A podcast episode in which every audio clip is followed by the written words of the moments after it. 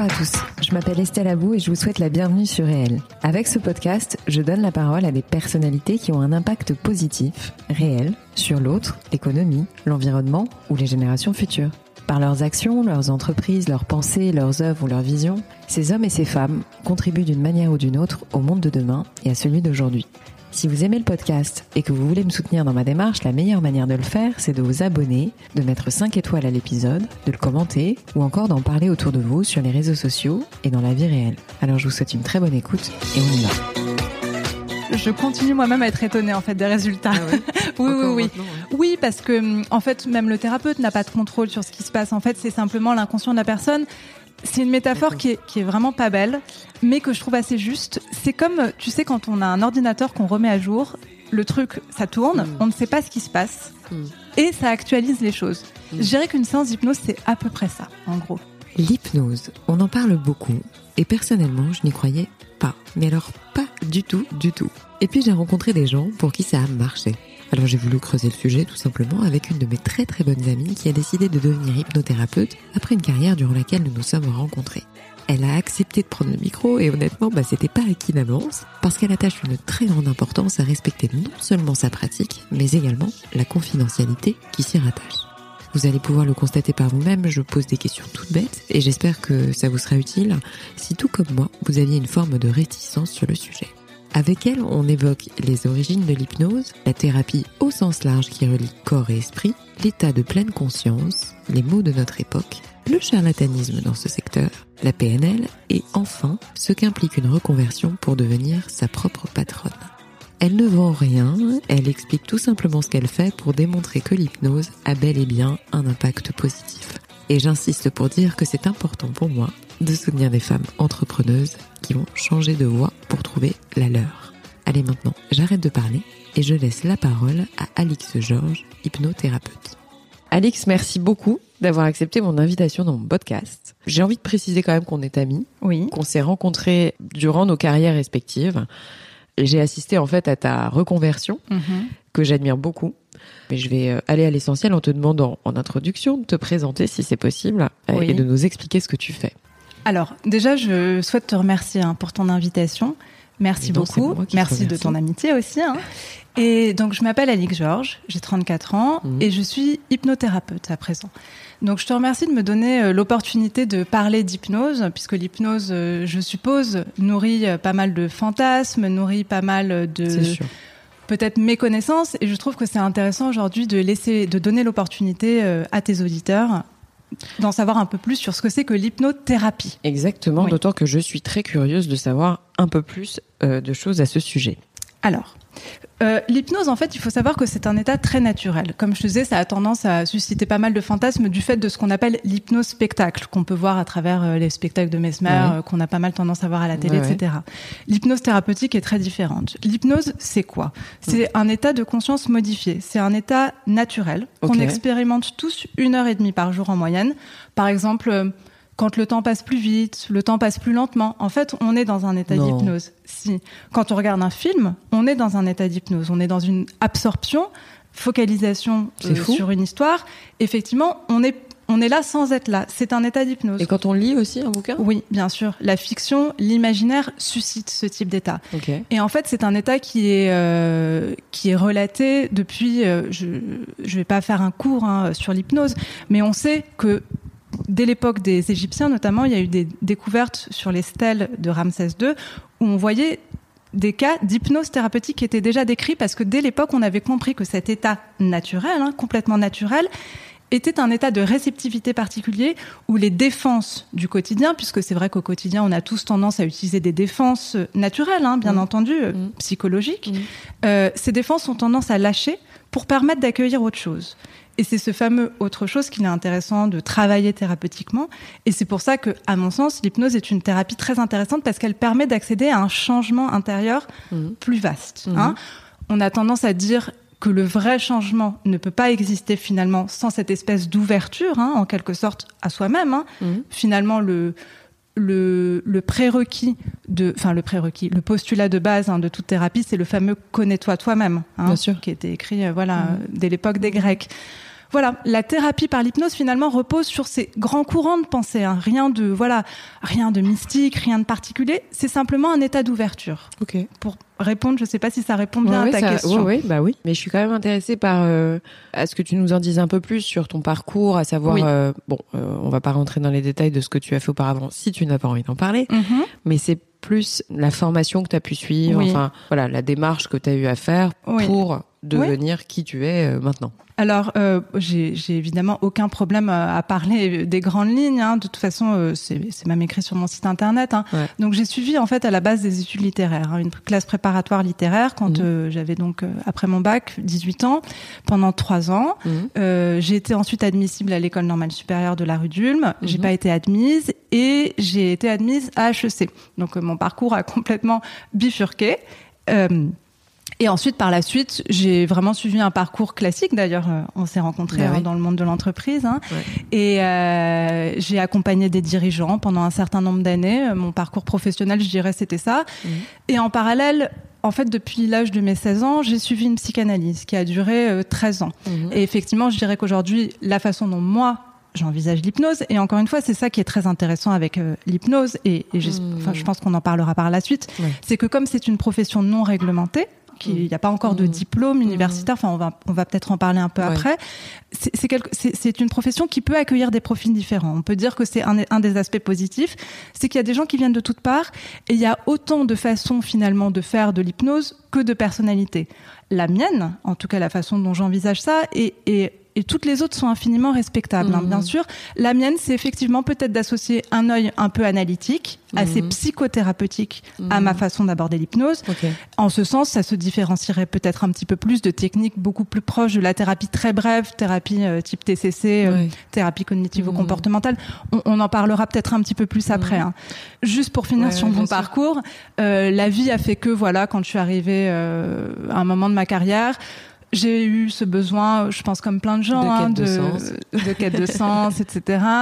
J'ai eu moi-même une rencontre avec un hypnothérapeute où j'ai pu euh, vivre, vraiment Mhm. vivre hein, au niveau euh, physique, inconscient, puisque l'hypnose a comme caractéristique de vraiment associer quelque chose de physiologique très fort à l'expérience. Mhm. On, on en parlera après.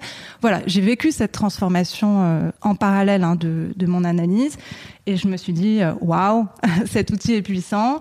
J'ai envie d'en savoir plus, j'ai envie de me lancer. Je sentais que j'étais arrivée euh, à maturation en quelque sorte, hein, et je me suis formée dans un institut qui s'appelle l'IFHE, Institut français d'hypnose ericksonienne et humaniste, euh, qui est, euh, à mon sens, euh, l'institut euh, voilà le plus réputé en France, en Europe, qui est un institut qui a été euh, monté par un couple qui s'appelle Olivier Lockert et Patricia D'Angeli, à qui effectivement je dois euh, toute ma formation euh, théorique sur Mhm. l'hypnose et je serais ravie d'en parler plus Bah euh, ouais. tout à l'heure. Mais euh, justement, on peut peut-être euh, on peut peut-être parler des différents courants. Alors, Oui. euh, en ayant euh, bien entendu une problématique de vulgarisation Oui. possible, tu vois, parce que je, me doute que c'est assez compliqué d'en parler. Mais est-ce que tu peux nous dire les grands courants de ton travail Enfin, dans quoi tu inscris ton travail au sein d'un ensemble euh, général? Avec plaisir.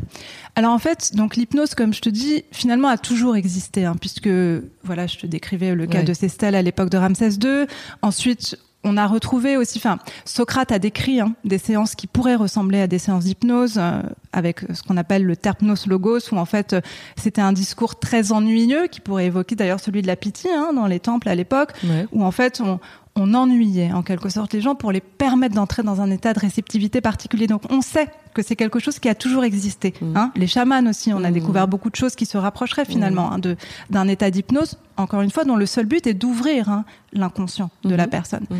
Néanmoins, juste pour répondre à ta question sur les courants, euh, l'hypnose telle qu'on la connaît aujourd'hui a vraiment euh, été, euh, comment dire, introduite, scientifisée, enfin je saurais pas trop quel mot utiliser, mais par Milton Erickson. Donc Ok. euh, je sais pas si ce nom euh, t'évoque quelque Oui, chose. ça m'évoque quelque chose. Il- Milton Erickson, donc c'était un psychiatre américain qui est né au début du XXe siècle, euh, qui était un personnage très très particulier, hein, et qui a vraiment utilisé, euh, voilà, avant tout le monde, les techniques d'hypnose dans un cadre hospitalier, et on a pu remarquer que je, je vulgarise hein, vraiment. Ouais, bien sûr. On- en fait, il a eu des cas extraordinaires. D'ailleurs, j'in- j'invite tout le monde à lire. hein, euh, ça s'appelle les Collected Papers, euh, les descriptions de cas de Milton Erickson.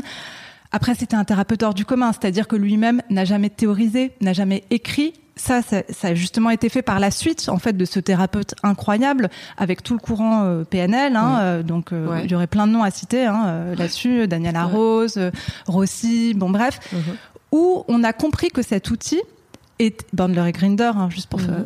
euh, clôturer sur la PNL, on a compris que cet outil pouvait en fait devenir une thérapie pour euh, les uns et pour les autres. Donc il y a un courant qui s'est créé autour de ça, très lié, je dirais, dans un domaine très très différent, mais également à, à la naissance très intéressante de la psychanalyse d'un autre côté, avec Lacan, toute cette période, années 70, très voilà très très riche hein, d'un Mhm. point de vue thérapeutique, il s'est passé Mhm. plein de choses, et c'est à partir de ce moment-là que l'hypnose est entrée à l'hôpital. Voilà, on connaît le cas des anesthésies hein, par Mhm. l'hypnose. On sait hein, aujourd'hui, c'est c'est à Liège, hein, au CHU de Liège, qu'ils ont commencé à vraiment, euh, voilà, anesthésier les gens sous hypnose. C'est incroyable. Oui. Moi, ça me sidère. Oui, mais euh, vraiment, euh, on fait un Google, YouTube, Mhm. on regarde une anesthésie sous hypnose. C'est c'est finalement euh, extrêmement euh, euh, simple, courant, rentré dans les Mhm. mœurs. Enfin, il y a vraiment. Et d'ailleurs, il y a une chaire à la Pitié-Salpêtrière tenue par des médecins, faite par des médecins. Encore une fois, je, je prétends pas à ça. Je, je suis pas médecin et je, je laisse bien ça pour les médecins. C'est important hein, de préciser. Voilà. Donc il y a eu tout ce courant et on a compris que d'un point de vue thérapeutique, on pouvait faire ce qu'on appelle un peu des miracles. C'est un petit Mhm. peu le fantasme aussi qu'on a autour de l'hypnose, c'est que l'hypnose est capable de modifier très rapidement euh, quelque chose chez quelqu'un. Ça reste plus compliqué que ça, ça reste une alliance un peu Mhm. thérapeutique. Et d'ailleurs, à ce titre, ça m'intéresse simplement de, de citer en fait une citation hein, de, de Milton Erickson Ouais. que je trouve très intéressante, qui dit L'hypnose, c'est une relation pleine de vie qui a lieu dans une personne et qui est suscitée par la chaleur d'une autre personne. Tout ça, en fait, pour expliquer que Mhm. c'est une rencontre, finalement, Ouais. l'hypnose. Hein Ouais. C'est une rencontre. Milton Erickson, encore une fois, n'a jamais théorisé, n'a jamais. euh, mais comme Freud à l'époque, hein, enfin, si Freud a théorisé, mais comme tous ces grands thérapeutes qui ont compris que quelque chose se passait dans la relation thérapeutique. Hein Donc, euh, ça, Mhm. peut-être qu'on y reviendra c'est la un petit peu confiance. après. Enfin, ouais, il y a un truc euh, qui se passe euh, qui peut pas se passer forcément avec tout le monde. C'est ça, c'est ça. Mhm. Et donc pour terminer sur les courants, donc voilà, il y a eu tout ce courant dit euh, hypnose ericksonienne ou nouvelle hypnose, hein, c'est ce que je viens de te décrire. La particularité de ce courant, je, je vais pas être trop technique, mais c'est qu'en fait, ce, la façon dont c'était utilisé, c'est qu'on dissocie la personne. C'est typiquement ce qui est utilisé pour les anesthésies à l'hôpital, quand on dit euh, euh, tout d'un coup vous imaginez que vous êtes dans un souvenir agréable, etc. On dissocie la personne, c'est-à-dire que la personne elle est là sans être là. C'est le même principe que quand on regarde un film. hein. On part, en quelque sorte. C'est un principe de dissociation qui fait que, pour donner l'exemple de l'anesthésie, le corps ne va plus ressentir finalement ce qui se passe. C'est de la dissociation. hein. C'est vraiment. euh, C'est incroyable. c'est d'ailleurs. Pour l'hypnose spectacle, ce n'est que de la dissociation hein, Mhm. finalement. La personne n'est plus là en Mhm. quelque sorte. Mhm. Et en fait, il y a eu un courant après ça qui, à mon sens, est très intéressant, qui a émergé, qui s'appelle l'hypnose humaniste, donc qui a été inventé par euh, Olivier Lockert et Patricia D'Angeli, à qui je pense qu'on doit beaucoup hein, aujourd'hui. En fait, quand on fait donc euh, une hypnose dite dissociative, on ramène la personne en quelque sorte, c'est-à-dire qu'on on dit à la personne et maintenant c'est le fameux vous revenez ici et maintenant. Ils ont testé de ramener la personne, mais en, poussant un petit peu, c'est-à-dire en pas simplement en disant ici et maintenant, mais en validant à la personne tout ce qui existe autour d'elle, c'est-à-dire en, en la mettant dans un état de conscience augmenté. En fait, c'est un état de pleine conscience. Alors aujourd'hui, c'est très à la mode la pleine conscience, mais c'est-à-dire en, en explicitant, vous êtes là, vous sentez vos jambes, vous voyez tel et tel tel détail autour de vous, c'est-à-dire on, on, on, on plus que ramène la personne. Et en fait, je ne sais pas si c'est clair. hein. Si, c'est clair, mais c'est c'est euh, c'est à l'inverse de ce que tu disais sur le fait de partir. Ah bah, c'est et le l'inverse. fait d'être hyper présent. on réassocie la personne à elle-même. Et en fait, on a découvert, enfin, ils ont découvert que cet état mettait aussi en transe, puisque transe est le mot hein, pour parler de l'état d'hypnose en fait. Sauf que c'est une transe différente. C'est une transe de pleine conscience. On est complètement là. Et en fait, on a, il y a eu plein de tests hein, qui ont été faits, des tests IRM hein, pour comprendre les ondes cérébrales, ce qui se joue à ce moment-là. En fait, on est dans des ondes cérébrales qui sont complètement différentes, qui sont dans des états euh, de, dits de pleine conscience, qui sont finalement proches de la méditation, enfin de, tout sûr. ce qu'on connaît, de ce que les gens recherchent à travers le yoga. Enfin, voilà, aujourd'hui, c'est quand même quelque chose qui est très euh, cherché hein, par les uns et par les autres. Et cet état également permet l'ouverture, la réceptivité, le soin, la connaissance de soi-même, la coup, guérison. Ok. Oui. Mais du coup, c'est équivalent? Oui, mais Je suis là justement pour essayer d'expliquer. Mais tu vois, par enfin, qu'est-ce qu'il y a de plus efficace du coup? Alors c'est vraiment différent. Personnellement, mais c'est vraiment une appétence. J'ai tendance à trouver l'hypnose humaniste de, dite de pleine conscience beaucoup plus efficace, plus puissante. Parce que c'est plus fort, la personne est là et c'est vrai qu'après une séance d'hypnose comme ça, waouh, il y a un effet, on est vraiment là, on se sent ancré, on se sent euh, dans sa zone, enfin euh, voilà, on, on est dans, dans sa zone de confort, dans son aura, il y, a- il y a vraiment quelque chose de fort en fait qui Mhm. s'installe. L'hypnose euh, dite dissociante, elle est très intéressante aussi pour des problèmes plus mécaniques en fait, c'est-à-dire si par exemple, je donne l'exemple d'un arrêt de tabac.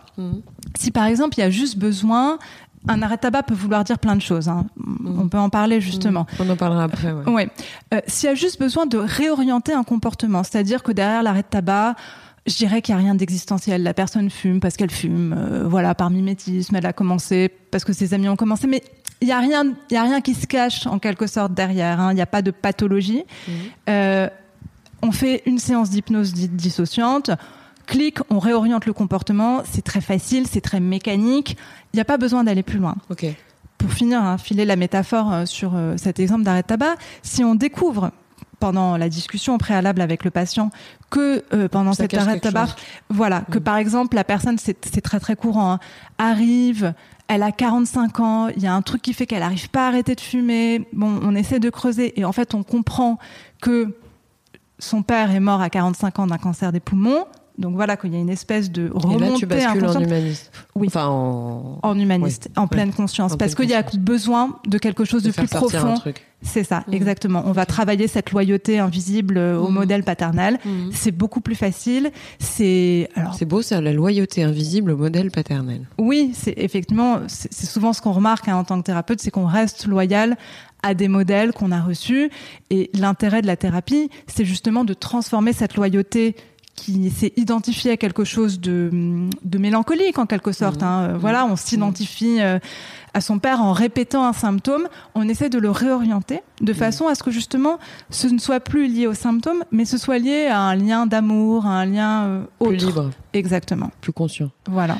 Alors justement, est-ce que tu peux nous parler des différents cas que tu traites? Alors déjà, l'hypnose a une approche dite par symptôme, c'est-à-dire qu'en général, on vient consulter pour un symptôme. Hein.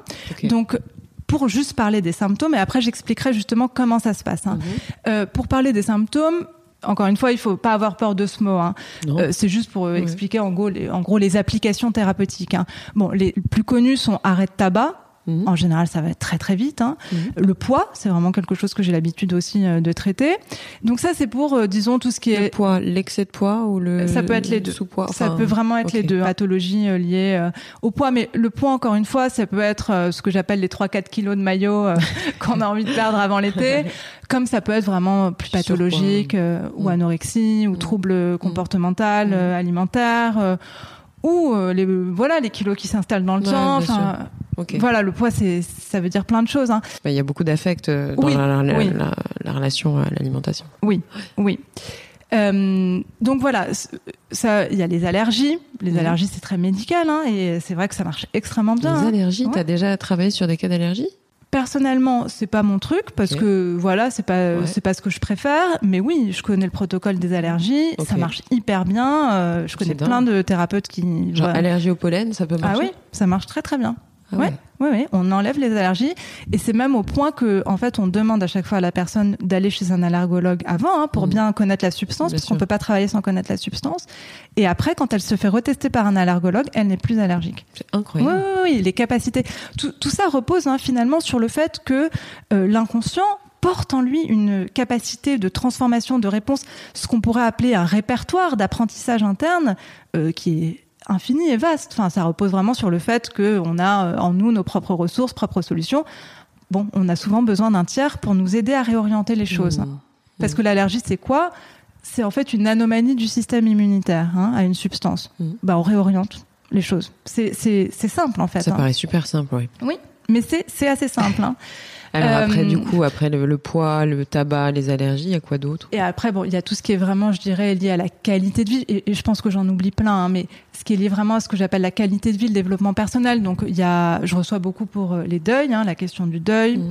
la question- les, deux- les divorces. En fait, la question de la séparation, de façon générale. D'accord. Question également de ce qu'on pourrait appeler l'équilibre masculin-féminin. On sait qu'on vit dans des sociétés euh, où voilà, il y a une forme de Mhm. complexité par rapport à ça. Donc, on Mhm. va rééquilibrer les choses en quelque sorte.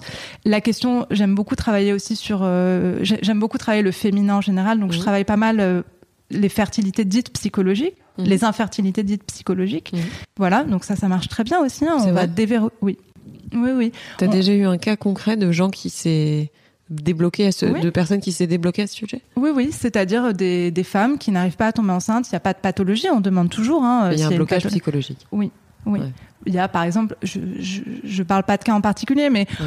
on, on a remarqué que c'est parfois, euh, voilà, parce que euh, la mère a fait beaucoup de fausses couches avant. Enfin, j'en sais rien. Il y a Ouais, autant d'explications, euh, mais Mm. oui, quand c'est vraiment psychologique, on peut déverrouiller les choses et ça marche Mhm. très bien. Mhm. Oui, il y a des bébés qui sont nés. non, après il y a les phobies, les vertiges. La peur les- de l'avion, des oui, trucs comme ça? Oui, oui, oui. Ça, c'est en général assez facile. Enfin, facile. Ça dépend. Peur de l'avion, ça peut vouloir dire plein de choses. En fait, c'est ce que je voulais expliquer sur le symptôme. Ouais. C'est que on arrive sur un, par rapport à un symptôme, et en fait, toute la clé. Et on dit d'ailleurs qu'une vraie séance d'hypnose réussie repose à 80% sur ce qu'on appelle l'anamnèse. L'anamnèse, c'est la fameuse discussion de départ hein, qu'on Mhm. va avoir euh, entre le patient et le thérapeute. Toute la clé repose là. C'est-à-dire qu'on va venir pour un symptôme, à part les allergies, Et après, il faut dérouler le, le fil Bah, rouge, en fait. c'est ça.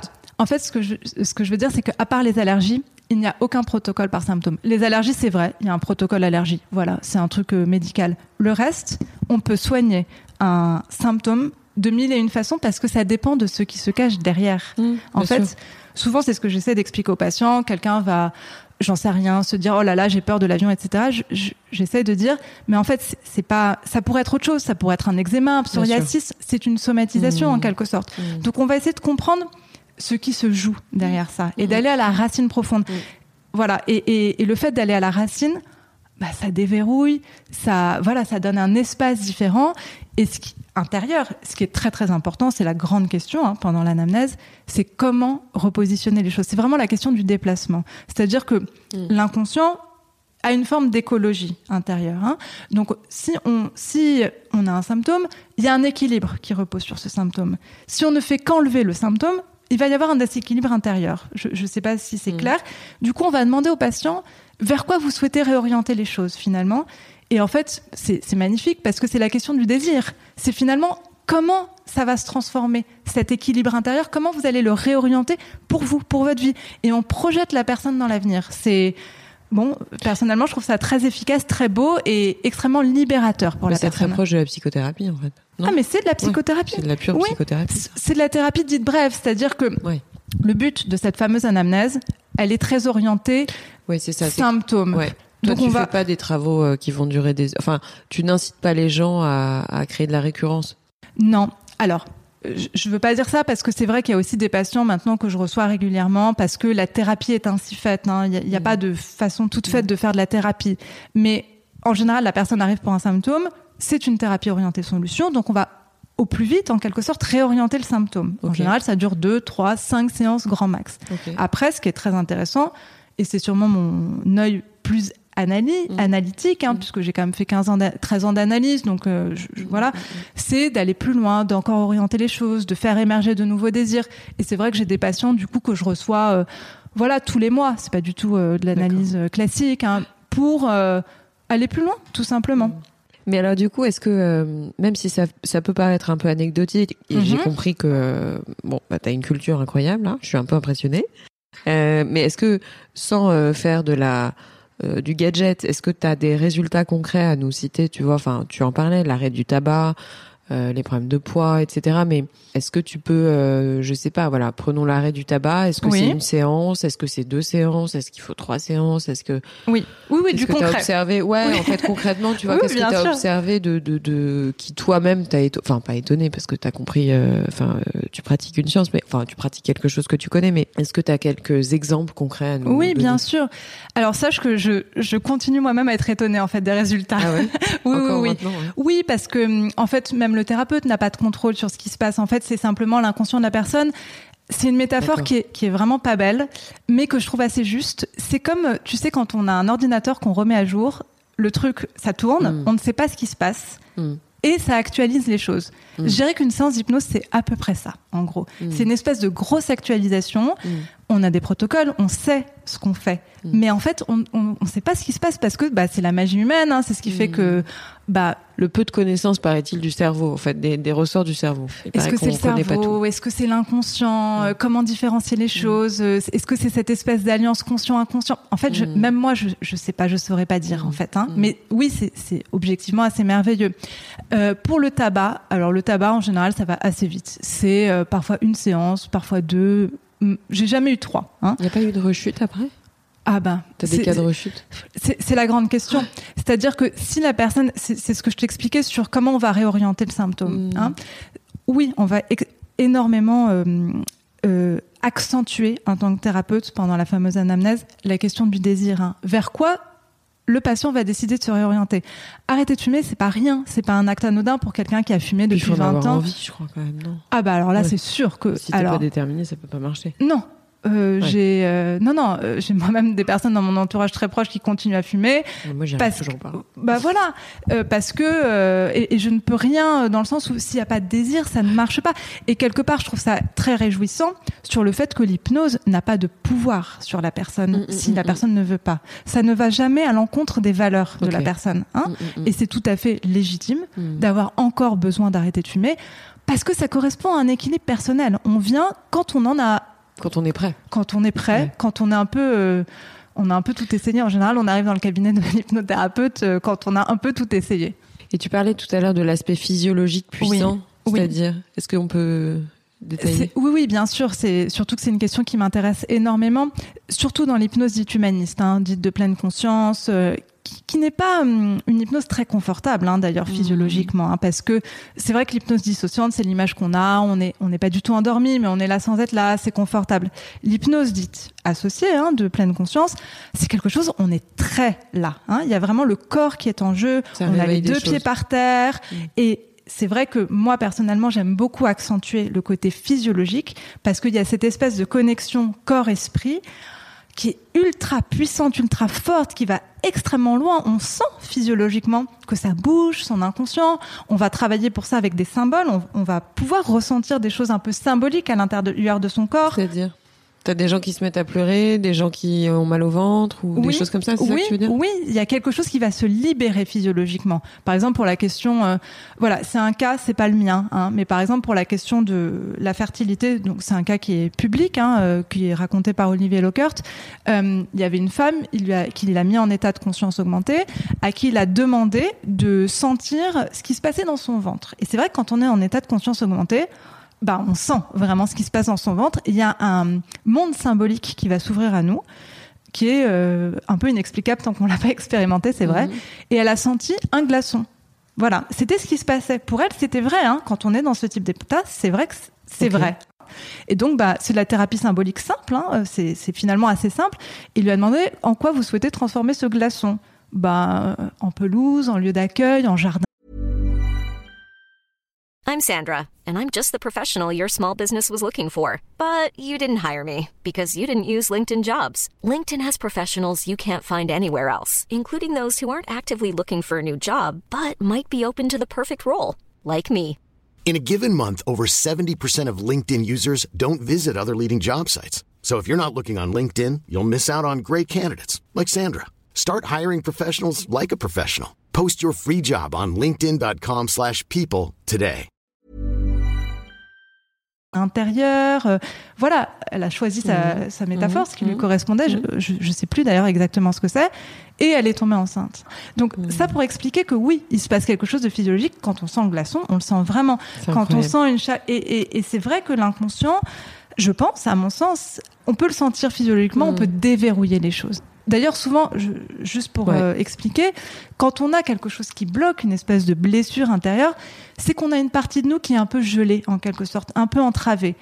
La grande vertu de ce type de thérapie qui allie corps-esprit, c'est que ça va remettre du flot, un état euh, naturel. Hmm. Je, je sais pas si c'est Non, non, clair. c'est très hein. clair, c'est très clair. Et c'est vrai que ça se rapproche beaucoup finalement du yoga, enfin de, de toutes ces thérapies. Oui, Enfin, c'est pas de la thérapie le yoga, quoique. Enfin, on pourrait Oh, si, si, moi, gloser là-dessus. thérapie. Hein. Ah, oui, oui, je pense aussi que c'est très thérapeutique. hein.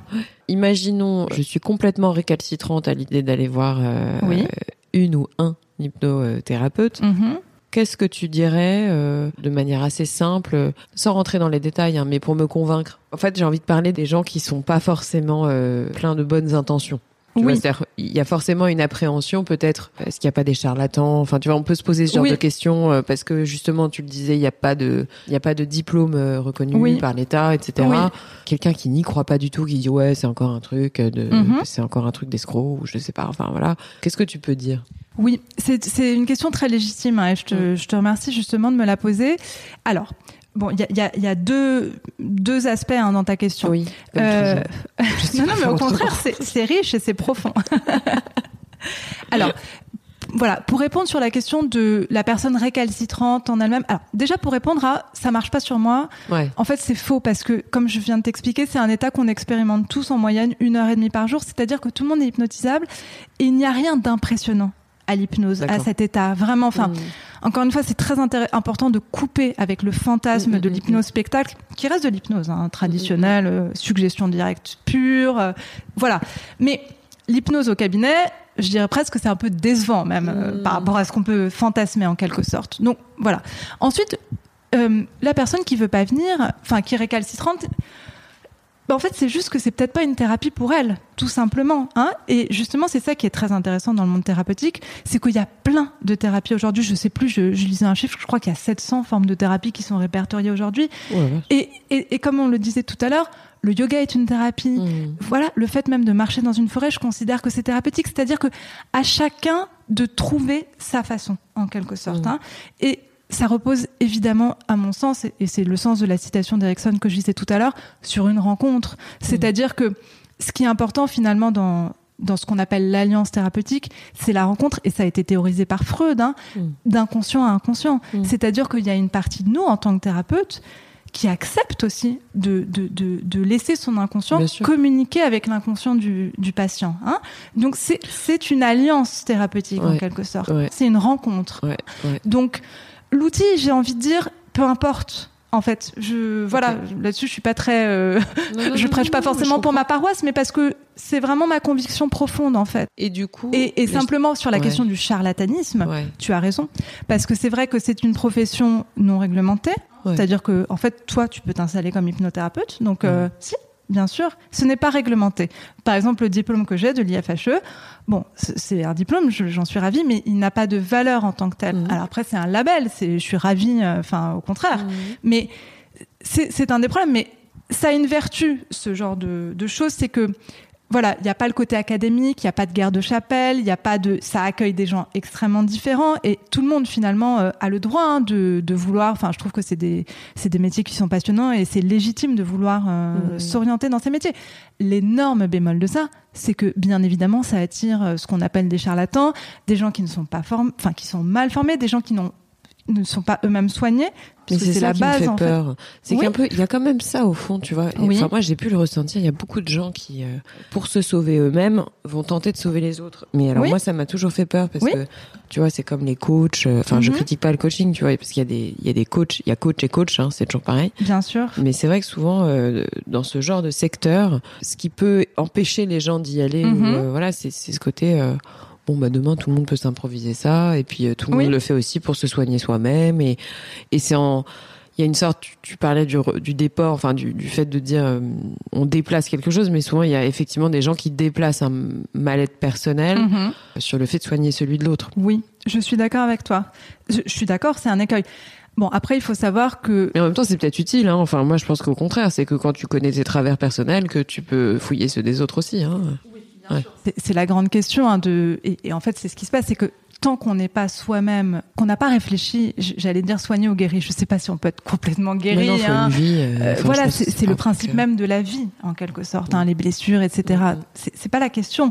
C'est la question de être ouvert à soi-même, être ouvert à, à cette Mhm. connaissance profonde et être capable de recevoir le discours de l'autre sans projeter Mm, mm, sa propre blessure, sans projeter sa propre peur, ses propres fantasmes. En fait, c'est cette ouverture. Mm. À mon sens, ça ne peut pas exister, cette ouverture, cette capacité d'ouverture, de, de vraiment entendre hein, ce que l'autre mm, nous, mm. nous, nous donne, Mm. sans soi-même s'être euh, un minimum intéressé à soi, en Mm, quelque mm. sorte. Et c'est la grande question également, Ouais. juste pour préciser, parce que ça me semble très important, de la supervision. C'est-à-dire que tous les thérapeutes, pas tous, hein, évidemment, un thérapeute euh, aguerri de 50 ans, mais c'est pas mon cas.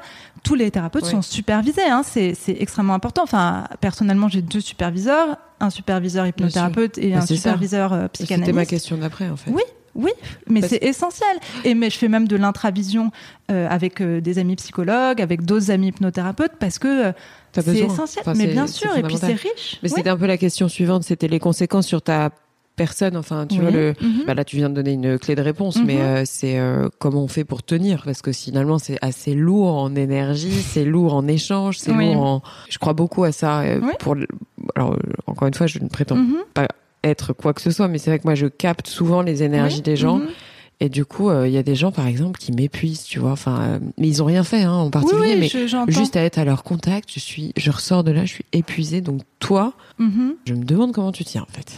Mais en fait, la question se pose pas comme ça pour un thérapeute. Mhm. Bon, déjà, la, le, le principe de ça, hein, parce que c'est un petit peu théorisé en quelque sorte, c'est il ne faut pas confondre sympathie et empathie. Quand on reçoit quelqu'un en cabinet, on n'est pas là pour aimer la personne, pour rentrer en sympathie. Hein. Sympathie, ça vient de sun, enfin avec. On n'est pas là pour souffrir avec la personne. On est là pour être cette espèce de tiers. C'est intéressant, neutre. cette dissociation, pardon. Enfin, Oui. j'aime bien que tu aies mis ces deux termes en miroir, c'est pas mal. Oui, oui, oui, mais parce que c'est, c'est, ça répond hein, à ce, Ouais, que, ce tu me poses comme question. L'empathie, au contraire, c'est qu'on accepte d'être soi-même Oui, c'est intéressant. un objet, Mm. en quelque sorte. Mm, On mm. est un objet de transfert, de, on, on est un tiers. C'est, pas nous hein, euh, qui, qui sommes en jeu en fait à ce moment-là. Donc de ce fait, on est capable d'entendre. On a, ça se pose même pas en termes d'énergie. Je prends, je prends pas. La question ne se pose pas comme ça parce que on entend quelque chose du fait de notre position. Mais c'est vraiment la position du thérapeute, c'est-à-dire que toi, vu que tu me connais, tu ne me connais pas comme ça, puisque tu me Bien connais, euh, voilà. Ouais. Et, et c'est une des raisons pour lesquelles le Mm. thérapeute n'expose pas sa vie. Enfin, sûr. voilà, parce que ben, en fait, ça crée euh, des, des espèces de frictions dans ce qu'on pourrait appeler le transfert ou l'alliance thérapeutique, on l'appelle Mm. comme on veut, qui font que le patient ne peut pas tout dire si jamais il en sait trop sur le Bien thérapeute. hein. Donc ça, c'est très important. Et bah, c'est la question de soi-même être capable de tout entendre. Enfin, c'est ce que je te disais tout à l'heure. hein. ouais. Bon, quand on est dans cette posture, il y a un Mm. truc de nous qui fait que, au contraire, moi, ça me plombe pas, ça m'énergise les séances de thérapie, même avec des cas euh, dits euh, un peu lourds parfois. D'accord. Au contraire, c'est très énergisant et c'est vrai que ce qu'il y a de très réjouissant et de très beau hein, dans ma pratique, c'est que comme c'est orienté solution, c'est vrai qu'on voit les résultats rapidement, Mm. la personne qui tout d'un coup perd du poids, la personne qui tombe enceinte. Bon, il y, y a une espèce d'ouverture euh, à la vie avec un grand V, j'ai envie de dire, qui est tellement belle que c'est Mm. très énergisant. Bien sûr. Enfin, pour moi. Bien hein. sûr. Mm. Alors encore une fois une double question, mais euh, finalement c'est la même. T'as du coup une sorte d'observatoire personnel de notre société parce que euh, tu dois avoir un panel de représentatif, on va dire, de Mhm. De ce que de ce qui est en train de traverser Oui. euh, la Mhm. France. Enfin pas la France. Attention, on est euh, Oui, enfin, pas la France mais les Mm. Français ou enfin voilà Mm. les populations euh, qui nous entourent. Mais euh, donc la première question c'est quel est ton avis sur euh, ce que tu ressens dans la société Mhm. française en, en Mhm. termes de alors j'ai pas envie d'utiliser le terme de mal-être, mais bon Oui. si les gens viennent te voir c'est parce qu'ils ont des symptômes, on va dire ça comme ça. Et puis la deuxième partie de la question c'est est-ce que tu penses qu'il y a 30 ans Oui. ou 20 ans Mhm. euh, il y aurait eu les mêmes genres de symptômes ou est-ce qu'il y a eu un parce que tu es très documenté et très cultivé à ce niveau-là mais est-ce qu'il y a vraiment des Mhm. structurels sur euh, les Mhm. mal-être Oui. tu vois sociétaux? Oui, oui, euh, c'est une question très intéressante. C'est encore une fois quelque chose qui est vraiment euh, discuté entre dans le monde thérapeutique, c'est que le cabinet du psy, du thérapeute, enfin on l'appelle comme on veut, c'est un observatoire Mm. hein, de ce qui se passe dans la société. Ouais. 100% d'accord avec Ouais. toi. Je, je- je précise, je fais une petite parenthèse hein, qui me paraît quand même Ouais. euh, importante à ce stade. Elle n'est pas complètement liée, mais c'est important de le dire. C'est que dans mon cabinet, je ne reçois pas des personnes qui souffrent de symptômes trop dissociatifs, hein, par exemple les schizophrènes, les bipolaires. Voilà, l'hypnose c'est pas du tout fait pour eux. Mm. Je le dis à ce moment-là parce que ça pourrait aussi parler de quelque chose de social aujourd'hui, euh, sociétal. Bon, je, je te parle vraiment de ce que je vois en termes euh, névrotiques purs, hein, en Ouais, quelque sorte, névrose de société euh, d'aujourd'hui. Hein. Ce que j'observe de façon générale, euh, c'est que euh, voilà, la société dans laquelle on vit est dure. Hein. C'est qu'il y, y a un rapport euh, à l'image du fait des réseaux sociaux, il y a un rapport à l'autre hein, qui parfois empêche la séparation. Enfin, on parlait notamment euh, voilà, de la problématique de séparation, Mm. euh, qui fausse aussi son image de soi-même, euh, qui fait que hum, le, le monde aussi, les inégalités dans lesquelles on vit, enfin, font que tout ça crée un mal-être global. Euh, ce que je remarque aussi, Euh, c'est je sais que c'est très à la mode avec les MeToo, etc. Et je veux pas trop rentrer euh, dans ce truc, mais c'est quand même la question du féminin. Il y a vraiment quelque chose hein, qui émerge aujourd'hui. Mm. Euh, je sais que tu as reçu aussi Camille Sfez, hein, Ouais. justement. voilà, Ouais. c'est des problématiques qui personnellement m'intéressent beaucoup. Voilà, la question de la femme, du féminin, et, et l'homme aussi est porteur de féminin, donc Mm, ça concerne tout le monde. Euh, Qu'est-ce que je pourrais te dire aussi Je sais pas, est-ce que tu as des questions C'est difficile pour moi C'est de. juste pour savoir si. Oui. euh, non, il y a aussi un autre euh, courant certainement que tu dois ressentir, c'est euh, l'envie de devenir son propre patron, Oui. ou l'envie de créer sa boîte. Enfin, Oui. ce que toi-même t'as pu ressentir peut-être. Oui, oui. Est-ce que ça c'est pas plus fréquent qu'avant Si, en fait, si, j'étais en train d'y penser quand tu, quand tu me posais la question, c'est la question de la quête de sens, en fait. Hein. De Mm. toute façon, quand, quand on vient faire une thérapie, c'est parce qu'on cherche du sens, à quelque Ouais. so- en quelque Mm. sorte. On, on cherche à soi-même résoudre euh, Mm, son énigme intérieure, hein, puisque finalement, on est tous énigmatiques. Voilà, pour trouver du sens, pour euh, ouvrir les choses. Oui, la question. Moi, je reçois beaucoup d'entrepreneurs, hein, personnellement, euh, voilà, de gens qui sont dans une thématique de développement personnel, qui cherchent à ouvrir au maximum. C'est vraiment quelque chose qu'on observe. C'est c'est d'ailleurs assez réjouissant, hein, finalement. Je sais pas si, pour répondre Mm. à ta question de tout à l'heure, si à 30 ans c'était comme ça. Je pense que les symptômes étaient un peu différents. Je pense que les, la façon de, de se traiter di- était différente, a été beaucoup plus analytique à l'époque. Hein. C'était Mm. voilà l'époque euh, des grands psys, Lacan, euh, tout ce qui a suivi. Bon, tout ça est en évolution. Est-ce que c'est bien Est-ce que c'est pas bien? Je, je sais Ouais. pas. Non, Ouais. non, mais il n'y a pas de jugement Mm. avoir. Mais attends, une petite parenthèse sur un truc qui m'intrigue. Le Oui. vertige, est-ce que les causes sont toujours les mêmes? Oula, le vertige. Excuse-moi, je suis euh, non, non, de te mais poser cette question qui n'a rien à voir, mais je me suis toujours posé la question, c'est est-ce que les gens qui ont le vertige oui.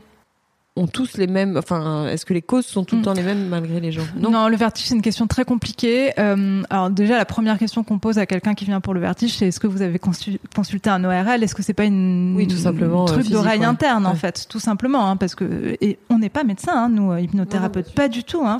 Donc le vertige, si on entend vertige par peur du vide, c'est une forme de phobie en quelque sorte. Hein. Ah, voilà. Donc oui, c'est c'est souvent assez psychologique. Il y a des cas très intéressants là-dessus. Euh, ça, ça peut être soigné en une séance, ça peut être soigné en plus parce que ça parle. Voilà, d'une espèce de transmission euh, qu'on a pu recevoir familiale, etc. Il faut aller un peu plus loin euh, Non, pour comprendre de quoi il s'agit. ouais. Ouais. C'est- très intéressant. Oui, et puis c'est métaphorique la peur. Ouais. En fait, ça peut. C'est pour ça que je dis l'approche par symptôme. Elle, il faut aussi lâcher là-dessus. Il n'y a pas de Mm. protocole de vertige parce que ça peut parler de beaucoup de choses Bien différentes. sûr. Est-ce que euh, l'hypnothérapie, Oui, ça s'appelle comme ça. qu'on Oui, oui. marche aussi sur les enfants Alors, vois, je me suis toujours demandé si euh, si- s'il y a des mamans ou des papas qui Mhm. nous écoutent, est-ce qu'ils peuvent, euh, tu vois, euh, Oui. envoyer leurs enfants? Ça marche très très bien sur les enfants. Euh, pour les cas notamment euh, énurésie, enfin pipi dans la Mhm. culotte le jour, Mhm. la nuit, etc. Les cas de J'en sais rien, euh, tellement de choses. En fait, ça marche extrêmement bien parce que Hyperactivité, hyperactivité, hyper, euh, phobie scolaire. ouais. euh, bon, personnellement, je reçois pas les enfants, je suis pas formée pour. je- J'espère que je le ferai un jour, mais pour Ouais. le moment, euh, je me concentre déjà sur sur les adultes. suffisamment à faire. Oui, et oui, ça marche très bien. Après, pour un, de ce que je connais, hein, en fait, les, les enfants sont, sont des inconscients sur pattes en quelque sorte. C'est-à-dire que une séance d'hypnose pour un enfant, ça va pas être ferme les yeux, etc. Non, ça va être beaucoup de symbolique en fait. C'est on va jouer Ouais. au chevalier, on va Mhm. recréer une scène en quelque sorte Mhm. et trouver une solution à ça. Par exemple, sur l'énurésie, le fameux pipi, euh, on, on- on va donner une métaphore euh, type euh, il y a un chien qui va garder la porte fermée toute la nuit et qui va permettre de l'ouvrir le matin. C'est une métaphore, hein, ça peut être autre chose, mais c'est très métaphorique, très symbolique. Il n'y a pas besoin de faire une séance en tant que telle. Donc, en ce sens, ça se rapproche quand même pas mal, à mon sens, de ce que je connais, hein, parce que je suis pas formée pour, mais je, je connais un petit peu. Ça se rapproche quand même beaucoup de ce que certains psychologues peuvent faire, hein, parce que beaucoup de parents aujourd'hui, pour les enfants, consultent un psy pour un problème un peu ponctuel, problème de Mhm. sommeil, problème de pipi. Euh, voilà, moins pour des pathologies euh, très lourdes à soigner sur le long terme. Donc, Mhm. ça pourrait se rapprocher de ce que pas mal de psys font. Bon, mais après, il y a une application spécifique hypnose euh, qui est extrêmement efficace pour les enfants, vraiment. On parlait de PNL tout à l'heure. Oui. Est-ce que ça t'embête juste de, de le définir tout simplement Oui. Alors, PNL, ça veut dire programmation neurolinguistique. hein. Ouais. Bon, je sais pas si je suis la meilleure pour en parler, je connais un peu. Si, tu connais euh, mieux le sujet que moi en tout cas. Bon, c'est très à la mode, c'est très utilisé notamment dans les techniques de coaching et ça se rapproche aussi, il y a beaucoup de points avec l'hypnose. En fait, donc c'est un courant qui est né euh, voilà, euh, courant 20e siècle, deuxième moitié du 20e siècle, c'est Bandler et Grinder, hein, les grands inventeurs euh, de la PNL. Ok. En fait, ils ont remarqué que c'est très issu de tout ce courant euh, grammaire neurolinguistique euh, voilà qui a émergé à ce moment-là. Ils ont remarqué que la structure de langage, si elle est déplacée hein, dans, pour le patient, peut permettre un déplacement inconscient. C'est très structurel en fait, structurel. Je sais pas si c'est clair hein, parce que en fait nous avons tous des filtres. On a des filtres culturels, hein, voilà. Par exemple, on sait que nos cerveaux, à nous, du fait de notre culture euh, européenne, sont formatés de façon différente que les cerveaux des asiatiques euh, qui ont par exemple euh, leur écriture hein, euh, mhm. montre en, un signe asiatique est capable de dire beaucoup de choses alors que nous on est beaucoup plus séquentiel hein, par mhm. exemple. C'est juste pour donner un exemple hein. donc on a des filtres culturels on a des filtres familiaux hein, du fait de notre notre famille les blessures dont on a tous hérité etc et on a des filtres neurolinguistiques. En fait ils se sont intéressés à cette partie. Et c'est pour ça que c'est très intéressant dans le coaching. Je ne sais pas si je réponds bien parce que je suis pas une grande spécialiste, hein, mais la structure en fait du langage permet également un déplacement en quelque sorte et de, de, de l'inconscient et des comportements. C'est assez comportementaliste. D'accord. Je ne sais pas si ah, ça répond bien. C'est super clair. Mhm. Non, non, c'est très très clair. Voilà, et donc ça s'appelle programmation, hein, PNL, parce que en fait leur grande idée, ça a été de déprogrammer ce qu'on appelle des métamodèles. En fait, c'est des modèles de pensée pour les reprogrammer différemment. Euh, c'est hyper technique. Hein. Enfin, on appelle ça violation non, non, mais ça veut dire qu'en gros, il faut changer le langage de quelqu'un, c'est ça? La structure de langage. le langage, je ne sais pas si on est capable de le changer. En tout cas, c'est leur hypothèse à eux qu'on peut changer euh, une structure de langage, une façon de penser, et la déplacer pour permettre une réorientation. Finalement, c'est encore une fois comment réorienter les choses pour euh, permettre à la personne qui est bloquée, qui est dans une espèce d'issue, de, de, voie sans issue, d'aller vers son chemin. J'adore cette explication. C'est la première fois qu'on m'en donne une comme ça, tu vois. Bon, je sais pas si des puristes de la PNL. Euh, non, non, mais c'est bien de. Et je trouve c'est intéressant de, de t'entendre toi sur ce sujet parce que tu as du recul et que tu as ta spécialisation à toi, donc c'est intéressant de, de t'entendre là-dessus. Mais juste pour euh, finir sur la PNL, euh, en fait, moi-même au cabinet, j'utilise beaucoup d'outils ah issus de la PNL et je, en fait, je les utilise de façon hypnothérapeutique. Donc, c'est-à-dire que la seule différence, c'est que je mets la personne peut-être un petit peu plus en transe, hein, mais ils ont découvert vraiment les PNListes. Enfin, on leur doit énormément hein, euh, des, des, des façons de penser justement pour changer de niveau. En fait, toute l'idée, c'est de changer de niveau de pensée. Hein. C'est Einstein qui disait euh, il y a toujours une solution à quelque chose, il suffit de changer de niveau de pensée, en quelque sorte, de mmh. niveau logique, en mmh. fait. Hein. Bon, les pénalistes, ils ont des protocoles objectivement ultra efficaces pour euh, ça, et c'est vrai que c'est très libérateur. Mmh. Bon, nous, on les utilise plus de façon hypnose, les pénalistes PNL, mais finalement, ça reste euh, la même façon Donc, de faire. c'était intéressant qu'on en parle. Oui, très, très, très. Et, et, ça rejoint le point que l'hypnose peut avoir des applications type coaching qui sont très très intéressantes également. Mm. Justement, euh, tu n'en parles pas si tu n'as pas envie d'en parler. Mm-hmm. Qu'est-ce que ça fait de trouver sa voix? Alors, je reviens sur la question, c'est-à-dire que en amont de l'épisode, j'ai précisé qu'on se connaissait mm-hmm. par nos petites carrières, enfin notre précédente carrière, on va dire ça comme ça, parce qu'on est encore euh, relativement jeune. Enfin jeune, on n'a pas 85 ans, mais qu'est-ce que tu ressens toi euh, aujourd'hui? J'ai la conviction que tu as trouvé ta voix parce que je t'ai connue auparavant. Qu'est-ce que tu donnerais comme conseil à quelqu'un mm-hmm. qui ne se sent pas vraiment à l'aise dans son parcours professionnel, qui se dit ouais, je fais ça parce que j'ai peur de demain, que j'ai peur de mm. manquer d'argent, que j'ai peur de pas avoir de parce que toi comme moi, on a été habitué au salaire. Oui, oui, bien sûr. C'est un truc qui est mm. compliqué, tu vois, et euh, vu que dans le dans l'audience, je il y a quand même pas mal d'entrepreneurs qui écoutent le mhm. podcast, je pense. Qu'est-ce que tu donnerais comme conseil, tu vois, pour faire ce mhm. virage, pour prendre ce virage euh, professionnel? C'est une vraie question. Hein. C'est la question de la reconversion, la question du désir en réalité. Hein.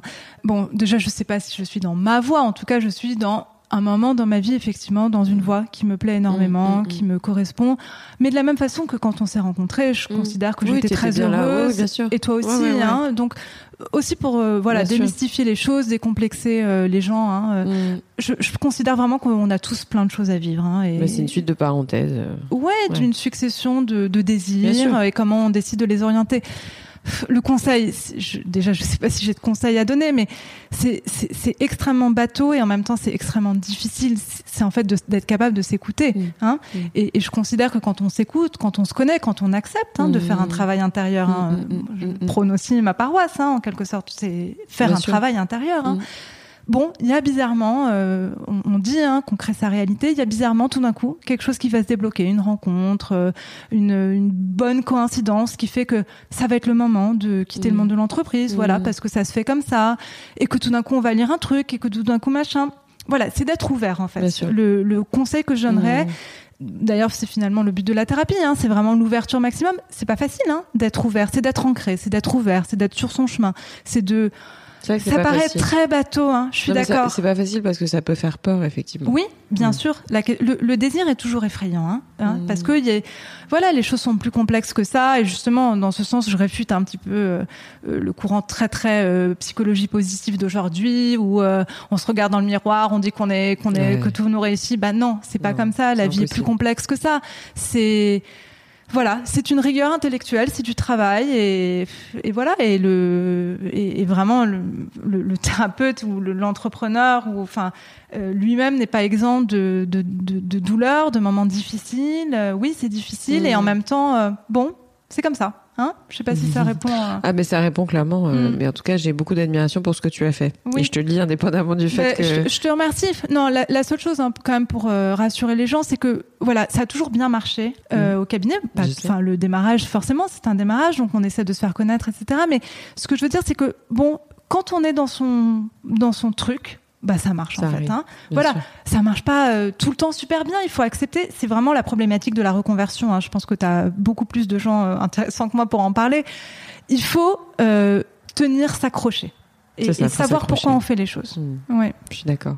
Alix, ça va faire bientôt, ouais, plus de 50 minutes. D'accord, bah, le temps passe si vite. J'ai coutume de demander à mes invités Oui. euh, un coup de cœur et un coup de gueule. Oui. T'es Mhm. pas obligé de répondre si t'as pas envie. Mhm. Et euh, parce qu'il y a des gens qui disent euh, j'ai pas de coup de gueule ou j'ai pas de coup de cœur, mais euh, est-ce que t'en aurais par hasard? Oui, enfin. Alors le, le coup de gueule, je vais commencer par le coup de gueule pour finir sur euh, une note positive avec le coup de cœur. Euh, le coup de gueule, c'est que je constate, enfin, encore une fois, rien de révolutionnaire à ce que je vais dire, mais on vit dans des sociétés qui sont dures, hein, qui sont injustes. On veut à tout prix, euh, c'est un peu la culture de la win, c'est un peu la culture de la performance, du fait, euh, voilà, des réseaux sociaux, du fait euh, euh, du regard des autres, du fait de la société hein, dans laquelle on vit. Bon, c'est comme ça, hein, c'est pas que Mhm. français, hein, c'est quelque chose de mondial, et ça crée, de ce que je constate, beaucoup de frustration, beaucoup de castration, beaucoup de de, de malades. Ça peut créer une forme de repli. Hein. Donc c'est cette espèce de de climat, bon, qui personnellement ne me satisfait pas. Euh, euh, tout ça mêlé, euh, voilà, aux problèmes écologiques, Ouais. etc. C'est dur, hein. Ouais. Voilà.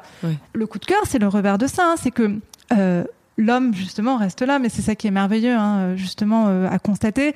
Il n'y a jamais eu autant de gens qui sont en reconversion, qui justement sont en quête de sens, qui font des initiatives incroyables, à commencer par ton podcast et la, la caisse de résonance que ça peut avoir. C'est-à-dire, je crois beaucoup, hein, personnellement, au message, et c'est ce que j'essaie de faire au cabinet quelque part, hein, c'est 1 plus 1 plus 1 Bien égale sûr. euh, 7 milliards, en fait, à la Mmh. fin. hein. Mmh. C'est-à-dire que, voilà, ça, c'est possible, c'est Mmh, quelque mmh, chose mmh, qui mmh. existe. Mmh. Euh, Il y a une espèce de, Mmh. de ce que je constate, et et je trouve ça vraiment réjouissant, de, voilà, de, d'ouverture hein, Mmh. de chacun, du fait de, c'est un peu dialectique, hein, ce que je t'explique, thèse, antithèse, synthèse, il y a quelque chose Hmm. qu'on peut espérer euh, se passer de façon positive. Si tu devais recommander un livre Oui. sur euh, ton travail, enfin sur, Ouais. ton, sur ton domaine, mais Mhm. qui est accessible. Oula. Je sais que c'est compliqué parce que c'est très technique en général, mais Ouais. je sais pas, un truc, tu vois, euh, pour quelqu'un qui a envie de s'y intéresser sans trop rentrer dans les détails. Oui. T'aurais une Euh, référence Et c'est même pas obligé d'être sur ton domaine à toi. C'est quelque chose qui peut-être a été un livre euh, d'ouverture euh, vers ce que tu fais maintenant, tu Mhm. vois Comme ça, hein, j'ai pas de lecture euh, qui soit très vulgarisée en tête, malheureusement. hein. Voilà, je dirais que ce qui est intéressant en ce moment, hein, si on veut s'intéresser à ça, bon, il y a le grand livre Hypnose d'Olivier Lockert, mais objectivement, c'est C'est lourd. Euh, bah, c'est une succession de protocoles. Enfin, c'est complexe. euh, C'est mais bon, c'est très beau. Il y a un livre, je pense, qui peut intéresser les gens. euh, L'introduction de ce livre, euh, encore Olivier Lockert, c'est son livre qui s'appelle Hypnose humaniste, qui est un livre blanc, enfin, il me semble. Voilà, toute l'introduction est très intéressante. Elle pose bien les principes d'aujourd'hui, enfin de, de l'hypnose humaniste, ce que c'est aujourd'hui. Et après ça, on peut rattacher tout un courant de pensée. On peut lire, euh, j'en sais rien. Personnellement, j'apprécie beaucoup Mathieu Ricard. Euh, en fait, il y a tellement de choses. J'ai pas un livre qui m'aurait plus marqué. C'est plus une espèce de recherche. J'incite- bien, au moins tu donnes des références. euh. oui, j'incite quand même vraiment chacun, euh, voilà, à s'intéresser au maximum. Je trouve que c'est intéressant de lire Freud. Je trouve que c'est intéressant de lire, j'en sais rien, la PNL pour les nuls. Enfin, il y a tellement de façons, euh, voilà, de s'ouvrir, Mm. mais très vulgarisé. Voilà, j'ai j'ai un livre quand même qui m'a beaucoup plu. Euh, dernièrement, qui, qui n'est pas lié, hein, mais euh, qui est lié euh, d'une certaine façon. Euh, J'aime beaucoup la physique quantique, l'astrophysique, tout ce qui se passe, toutes Oui. les découvertes. Je trouve ça passionnant et justement l'hypnose humaniste, c'est très très relié à ces courants de pensée, euh, d'ouverture. Enfin voilà, Mhm. on est en Mhm. train de renverser le modèle newtonien classique. Ça ouvre des champs de Mhm. pensée très très intéressants. Et il y a un livre que j'aime beaucoup qui est écrit par deux astrophysiciens, je sais plus comment il s'appelle, et par un scénariste que tu connais peut-être qui s'appelle Carrère. C'est pas Emmanuel Carrère, mais c'est, Oui. je sais plus son prénom. Euh, ça s'appelle oublié son prénom aussi. du nouveau dans l'invisible. Alors je crois qu'il est réédité de façon régulière. Euh, parce que bah en fait on en découvre à chaque fois un peu encore des nouveautés. Voilà, c'est un livre, c'est des questions-réponses, c'est un dialogue à trois, hein, c'est très très accessible. Ok. Personnellement, ça m'a beaucoup marqué. Voilà, c'est pas lié directement, mais je Non, trouve non, que c'est très intéressant d'ouvrir les choses hein, par, bien un- raison. par Parce que cette tout se perspective. recoupe. Il faut savoir faire des liens. C'est ça. Et ça montre hein, justement que ce qu'on appelle l'invisible, hein, finalement, euh, reste euh, un domaine mystérieux, mais qui est accessible. Donc c'est voilà, c'est assez mystique hein, Mm. pour. euh, Alors je vais adorer. moi, tu Mais vois, voilà, je, le dirai mais- et je te dirai ce que j'en pense. voilà, ça correspond à des choses que je trouve très très intéressantes sur les découvertes d'aujourd'hui. Mm. Alix, on va finir Oui. euh, l'interview. Est-ce que Mhm. tu veux donner des coordonnées? Est-ce que tu veux, euh, si quelqu'un a envie de te contacter? Oui, alors euh, donc je m'appelle Alix Georges, sans S, Georges. J'ai un, si on Google hein, Alix Voilà, Georges hypnothérapeute, j'ai un site internet. Oui, tout est accessible. Je suis pas sur les réseaux sociaux comme tu sais, Je trouve ça vachement bien. Moi j'aime bien. et donc mais je suis tout à fait joignable, euh, Super. mail, téléphone, et je ravie hein, si des personnes souhaitent euh, ou pratiquer ou simplement me poser des questions. C'est vraiment avec très très grand plaisir. Mhm. Également pour parler de reconversion, hein, ça me fait toujours plaisir hein, de, voilà Ouais. d'échanger avec chacun. C'est ce qu'on va faire maintenant. Oui, merci infiniment de Merci me donner cette opportunité de parler de cette pratique. Merci à toi, euh, Alix. ouais. Mm. Merci beaucoup et puis moi bah, à remercie. toi. Et à toi également et à tous tes auditeurs. Merci. Merci. Avant de vous quitter, sachez que vous pouvez retrouver toutes les notes du podcast sur le site www.reel.fr. Si vous voulez réagir, me contacter ou me proposer des invités, n'hésitez surtout pas à m'écrire sur Instagram. J'espère sincèrement que cet épisode vous a plu et qu'il vous donnera envie de vous abonner pour recevoir les notifications. Alors je vous dis à très vite pour un prochain épisode.